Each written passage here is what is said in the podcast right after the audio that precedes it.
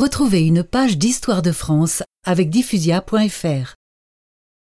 À Ulm, je fis capituler les Autrichiens, alliés de l'Angleterre.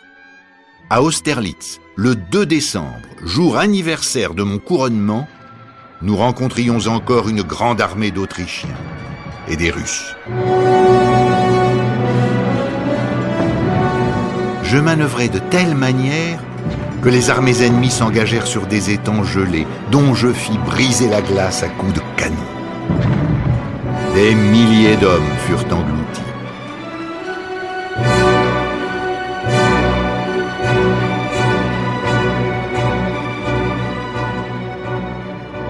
La plus belle des batailles napoléoniennes fut gagnée, et l'Empire n'eut pas de soleil aussi brillant que celui d'Austerlitz. Le nom d'Austerlitz fit oublier celui de Trafalgar.